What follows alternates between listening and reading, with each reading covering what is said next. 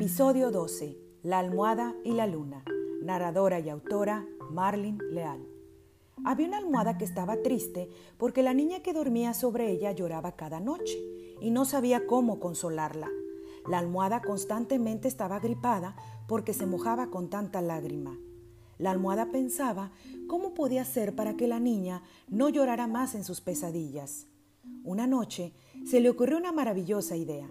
Antes de que llegara a dormir la pequeña, pensó en hablarle a su amiga la luna, compañera fiel de la oscuridad y el silencio. Hola luna, necesito tu ayuda. La niña que duerme encima de mí llora en las noches y no sé qué hacer. Sus lágrimas me causan angustia y con tanta agua que derrama ya me resfrié. No le puedo hablar porque se podría asustar. Recuerda que mi trabajo es apoyar su cabeza mientras duerme. Entonces la luna le dio poder para que entrara en sus pensamientos y pudiera conocer su pesar. La almohada esperó paciente, pero ella nunca llegó a dormir. Al día siguiente pasó lo mismo.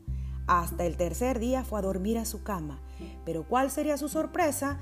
Que la aventó a la orilla del lecho y se acostó sobre un cojín.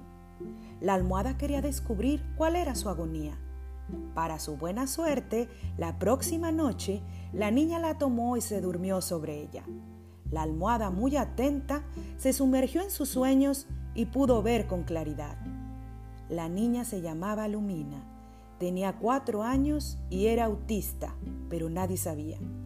Creían que era solo sordomuda. Lumina se sentía desesperada porque nadie la comprendía.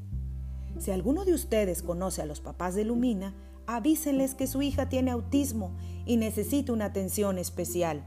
Ellos siempre están ocupados en sus problemas, pero no se han dado el tiempo de ver a través de los ojos de Lumina. Hasta el próximo episodio.